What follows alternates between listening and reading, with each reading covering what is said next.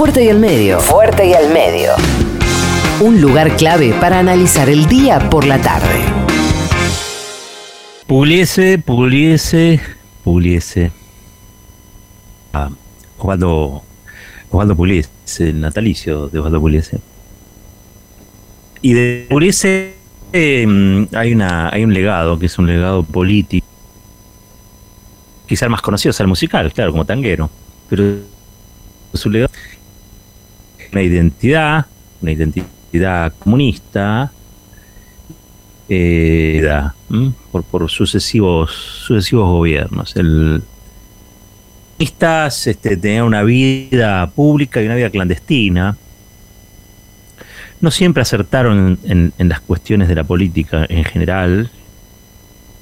Cada tanto después intentaron corregir algunas decisiones de sus, de sus cúpulas.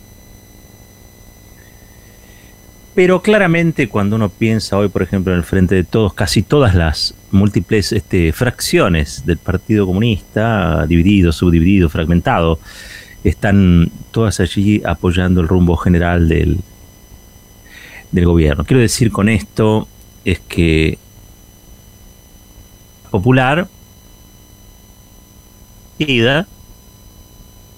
pero que ha tenido a lo largo de la historia muchos presos políticos, mucho, insisto, vida clandestina, mucha dedicación de sus, de sus militantes. Ojalá algún día se pueda contar una historia del Partido Comunista que no sea solamente sobre sus errores, sino también sobre, sobre sus aciertos, que los tuve mucho. Uno de sus aciertos es la de manejarse con lanza.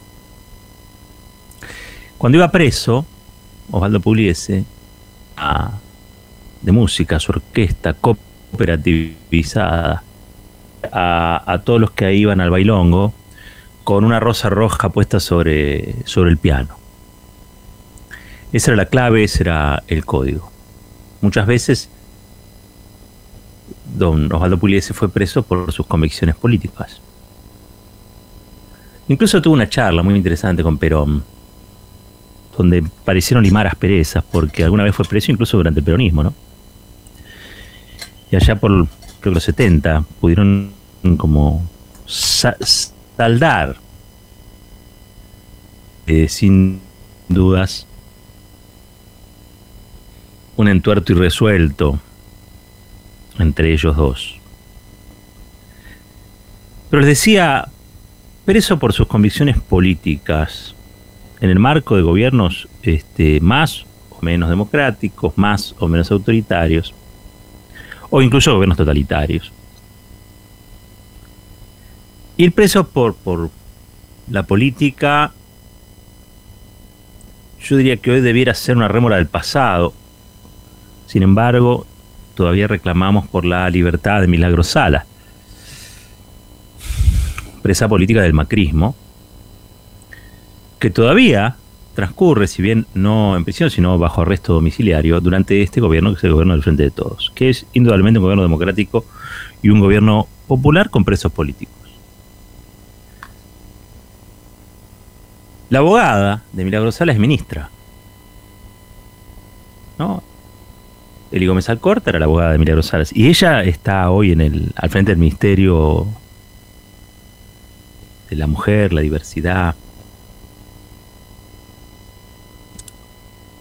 enfrentamos una realidad paradojal, paradojal, total y absolutamente paradojal. Porque el mismo presidente dice que no son presos políticos, sino que son arios. Y explica por qué quizá Milagros Salas no, no, no sea presa política. Dice, bueno, están las, las, instancias de apelación, hay un proceso judicial, alguien que está, eh, alguien que es preso político porque está preso a disposición del Poder Ejecutivo. Las razones no son jurídicas, sino que son políticas. Y como son políticas, impone la prisión el Poder Ejecutivo. Ahora, cuando dice eso, por el otro lado está diciendo que hay instancias judiciales que entienden que Milagro Sala ha cometido los delitos que se le atribuyen. Cuando, si algo demostró Cristina Fernández de Kirchner y el Loafer es que muchas de esas pruebas que apuntan o apuntalan supuestos delitos son pruebas, pruebas fabricadas, pruebas inexistentes, o pruebas que se sostienen, pero no jurídicamente. Pero aquí existió un trípode, que eran los servicios de inteligencia, el poder mediático, el poder judicial, actuando para meter presos a quienes decidía que podrían cumplir un papel atemorizante hacia los demás, un papel disciplinador hacia el resto.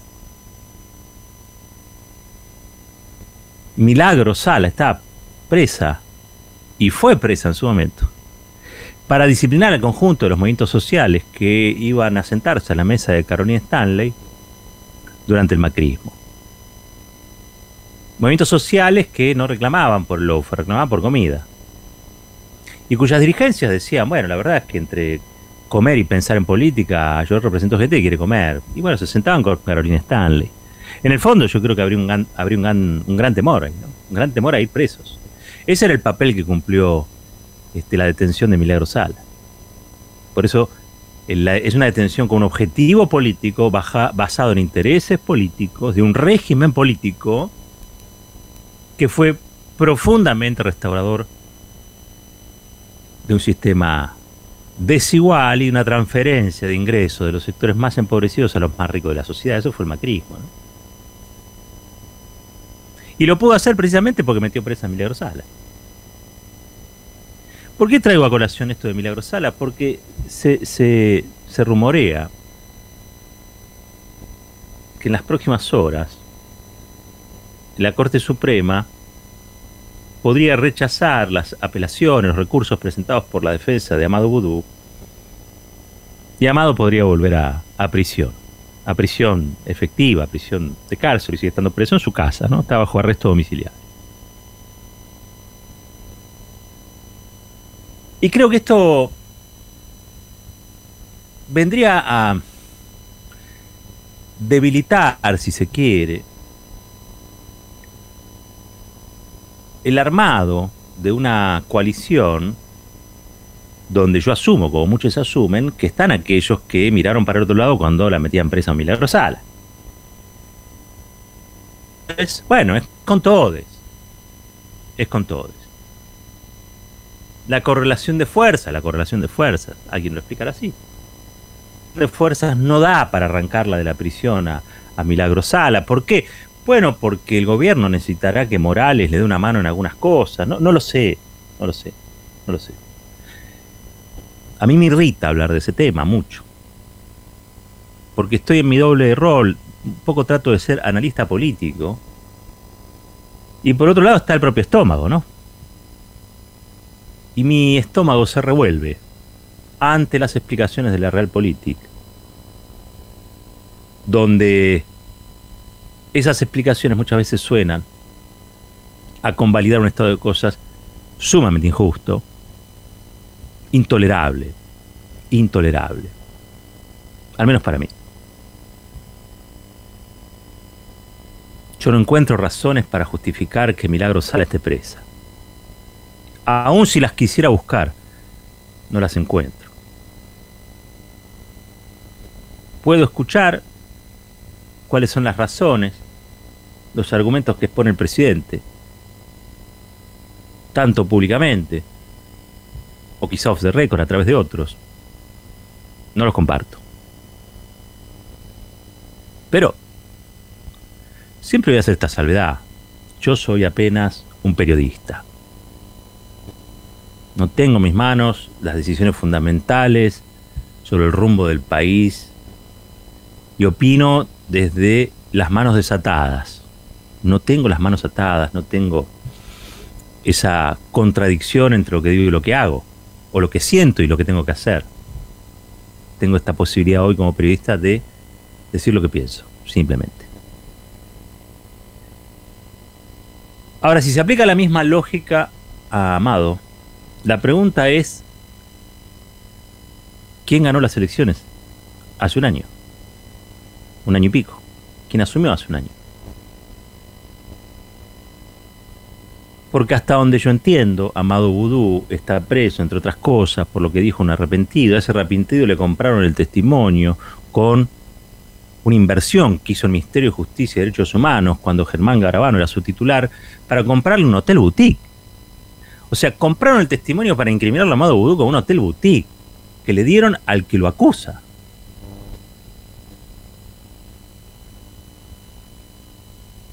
Y Amado siguió toda la escalerita del proceso. Los que rechazarían ahora el recurso, según lo que se rumorea, según lo que circula, sería la Corte Suprema de Justicia, es decir, la máxima instancia en el país, y a Amado le quedaría quizás recurrir a la Corte Interamericana. Pero lo cierto y lo concreto, lo cierto y lo concreto, es que si eso ocurre, se estaría convalidando el lawfare en un gobierno que no es del lawfare. ¿Y qué pasa cuando el lawfare no es del lawfare? ¿Qué pasa con ese gobierno, digo? ¿En qué se convierte?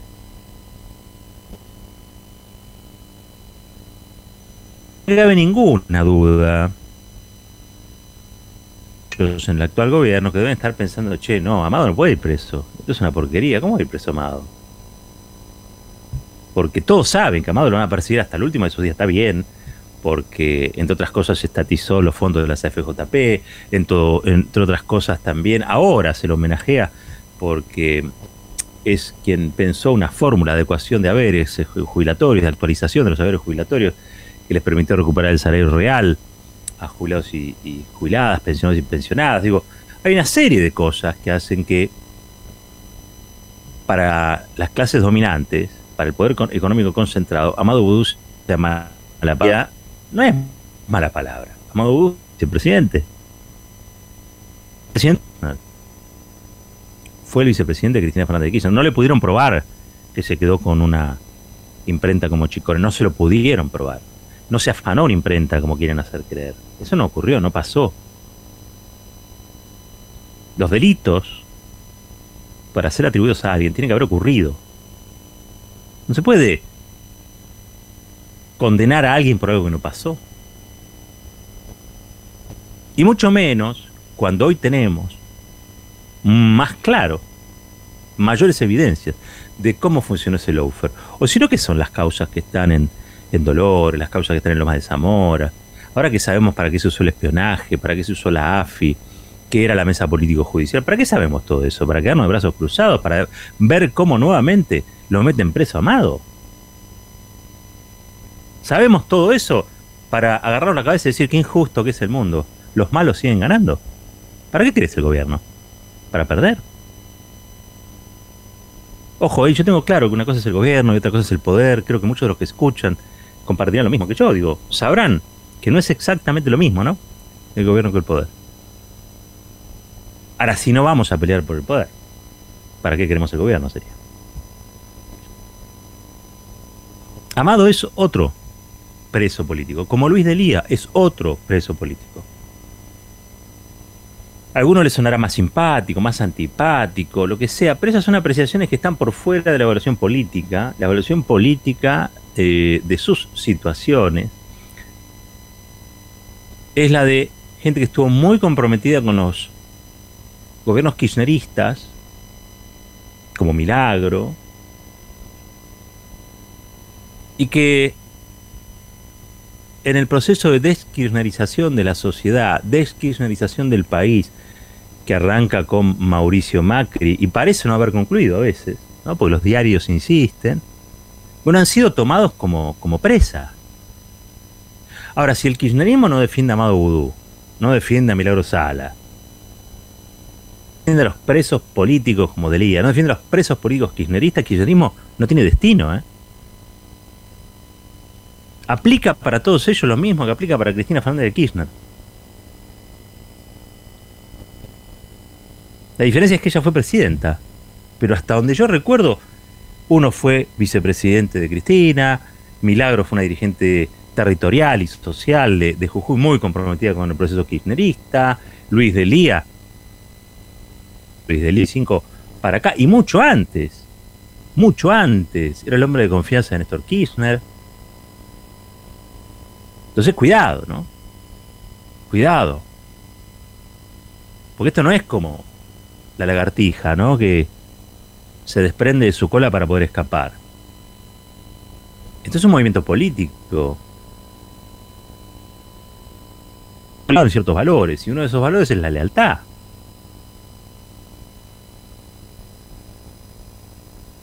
Uno insiste, yo digo, correlación de fuerza. Correlación de fuerza explica por qué Milagro Sala está presa. Bueno, la correlación de fuerzas explica por qué están este, con arresto domiciliario pero no en libertad. Bueno. Ahora, ¿qué pasaría o qué va a pasar? ¿Qué creen ustedes si la corte dice y Amado que vuelva a prisión?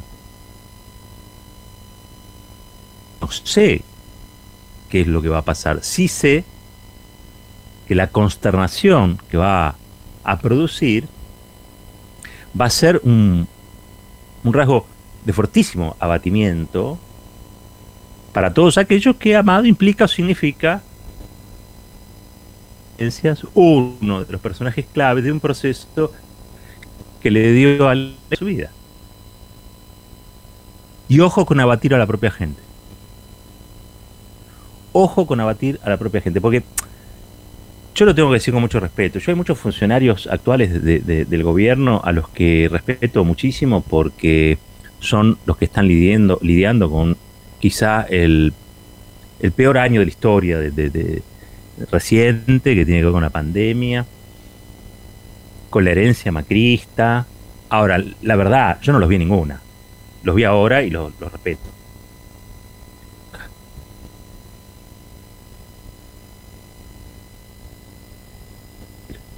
Ojo, quizá eso habla de mi ceguera, de compromiso. Quiero ser justo con eso.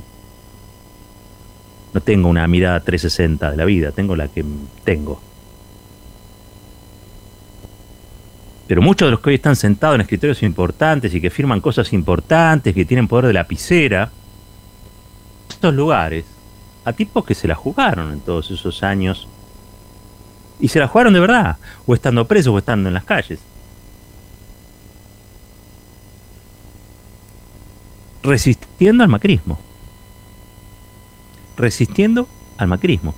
Uno de los frentes que se manifestó muchísimo en las calles cuando otros se sentaban con Carolina Steinley es este dignidad Milagros Salas, que precisamente se llama así porque Milagros Salas inspiraba esa lucha y esa pelea por conseguir bolso de comida, sino para que hubiese libertades en Argentina y para que los dirigentes sociales no fueran presos.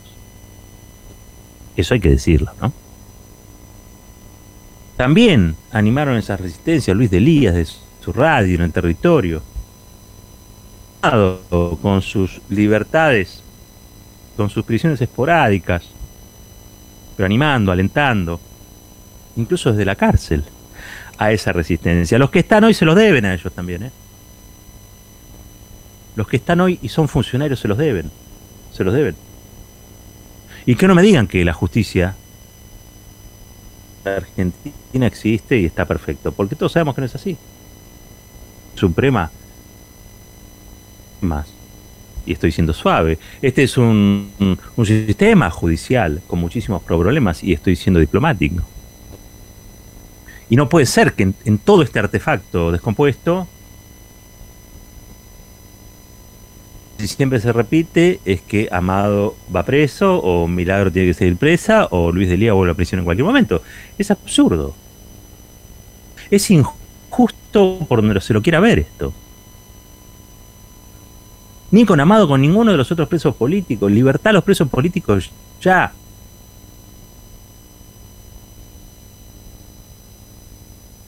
Un cuarto eh, del gobierno del Frente de Todos.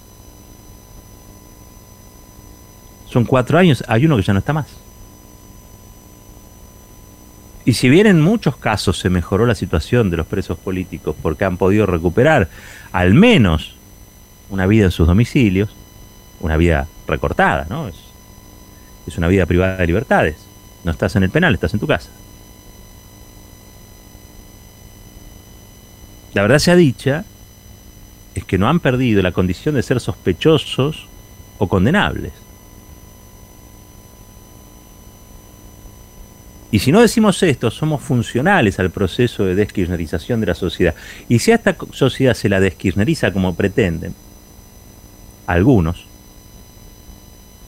algunos amigos también, a esta sociedad no le queda ninguna cosa para pelear. No le queda ánimo, no le queda deseo. Porque lo último distintivo que hubo en la política es eso. Si no, la política se volvería un sistema bipartidista, anodino, con mucha gente que dice ser diferente pero poniéndose de acuerdo en las mismas cosas, como sucede en la capital federal con Horacio Rodríguez Larreta y esa oposición que tiene, parte de esa oposición que tiene, ¿no? No estoy diciendo a todos, por supuesto.